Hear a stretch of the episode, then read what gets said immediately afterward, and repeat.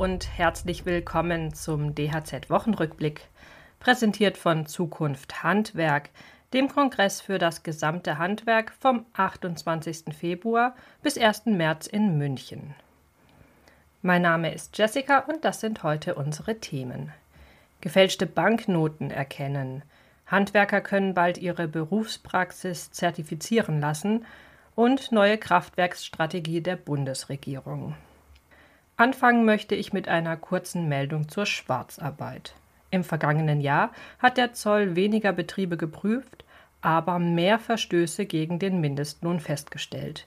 Die Kontrolleure haben mehr als 7000 Ermittlungsverfahren wegen Mindestlohnverstößen eingeleitet. 2022 zählten die Behörden noch weniger als 6000 Verfahren. Kontrolliert wurde unter anderem das Baugewerbe. Die Zahlen stammen aus einer Antwort des Bundesfinanzministeriums auf eine Anfrage des linken Abgeordneten Viktor Perli. Er ist Initiator des Meldeportals www.mindestlohnbetrug.de.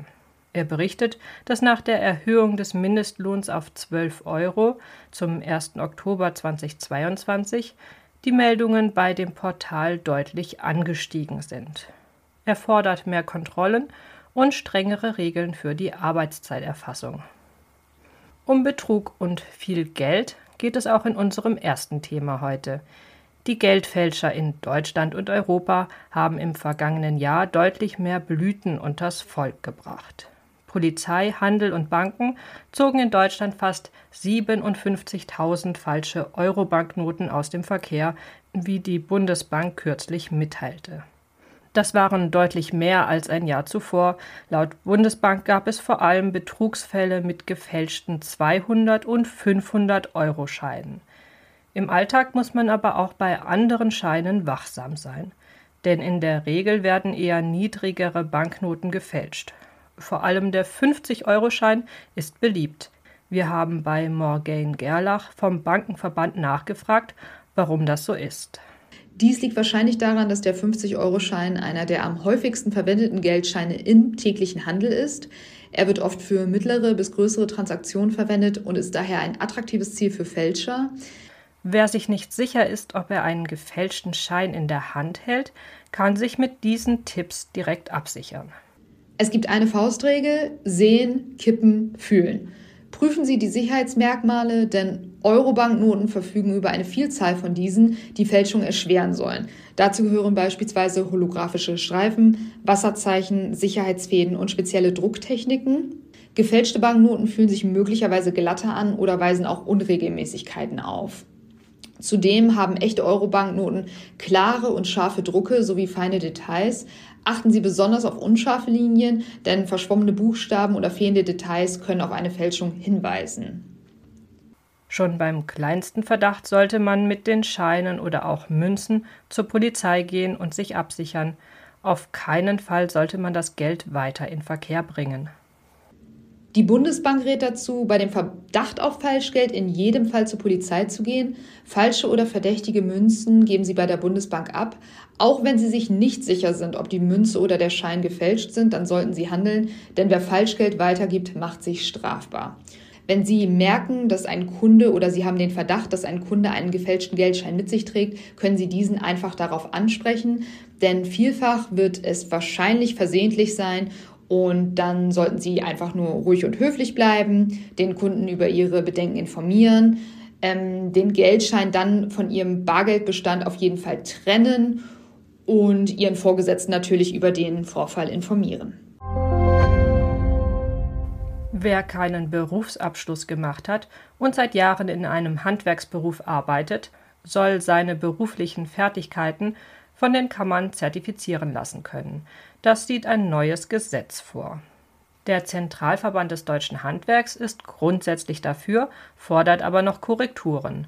Als Voraussetzung für einen Rechtsanspruch auf das Validierungsverfahren müssten unter anderem ein Mindestalter oder eine längere Berufserfahrung im einschlägigen Beruf nachgewiesen werden.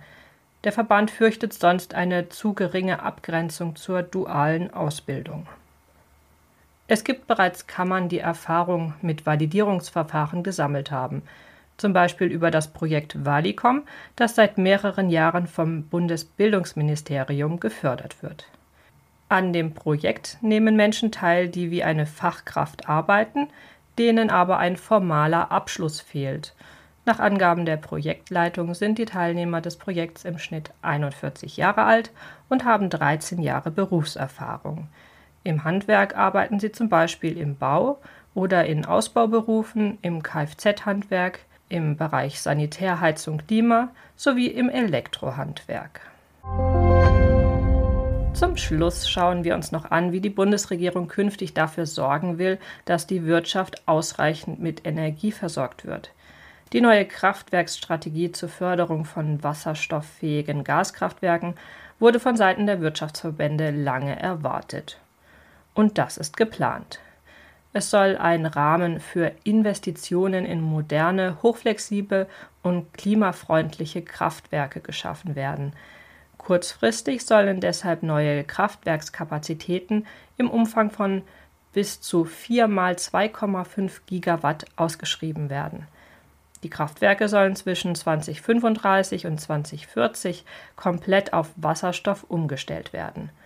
Außerdem sollen Planungen und Genehmigungen der Anlagen beschleunigt und die Pläne mit der EU-Kommission abgestimmt werden. Handwerkspräsident Jörg Dietrich hält die Pläne für längst überfällig. Die Politik stehe in der Verantwortung, die entsprechende Grundlastfähigkeit beim Energieangebot zu gewährleisten. Mit Blick auf den für 2030 angepeilten Kohleausstieg komme die neue Kraftwerksstrategie jedoch relativ spät.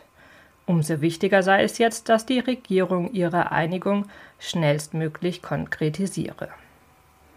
Ich wünsche euch ein schönes Wochenende.